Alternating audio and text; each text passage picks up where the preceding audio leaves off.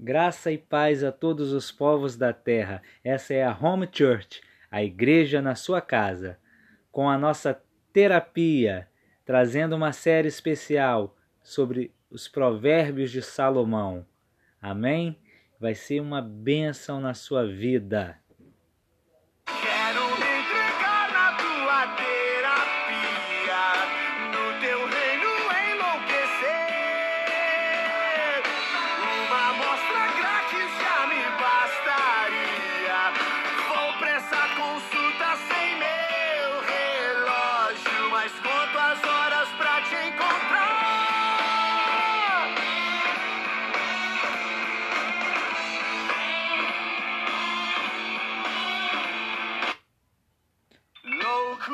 Dando início à nossa terapia, é, eu gostaria de estar fazendo um comentário a respeito do provérbio, capítulo 1, versículo 7, que diz: O temor do Senhor é o princípio do conhecimento, mas os insensatos desprezam a sabedoria e a disciplina. Isso é tremendo porque quando a gente para para observar, quando a gente para para analisar, para fazer uma avaliação de tudo que a gente pode ver, de tudo que a gente pode sentir, é impossível a gente desconsiderar que haja um Criador.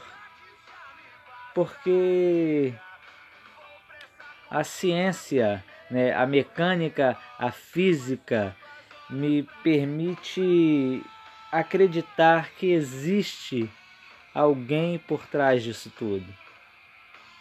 Eu não consigo acreditar em um universo que funcione em plena perfeição sem que haja um supervisor por detrás de tudo. Tem que ter um criador. E quando a gente avalia tudo é, toda a história, a gente não consegue encontrar ninguém que revoga para si o direito de ser reconhecido como Criador, senão o Deus da Bíblia. Somente o Deus da Bíblia revoga para si o direito de ser chamado de o Criador do universo. Nem concorrente tem para isso. Então, se é impossível que haja um universo inteiro funcionando em plena ordem sem que haja um supervisor por detrás disso tudo. E a gente percebe que o Deus da Bíblia é o único que revoga para si esse direito, por que não começar a crer que esse Deus da Bíblia é o Criador de todo o universo?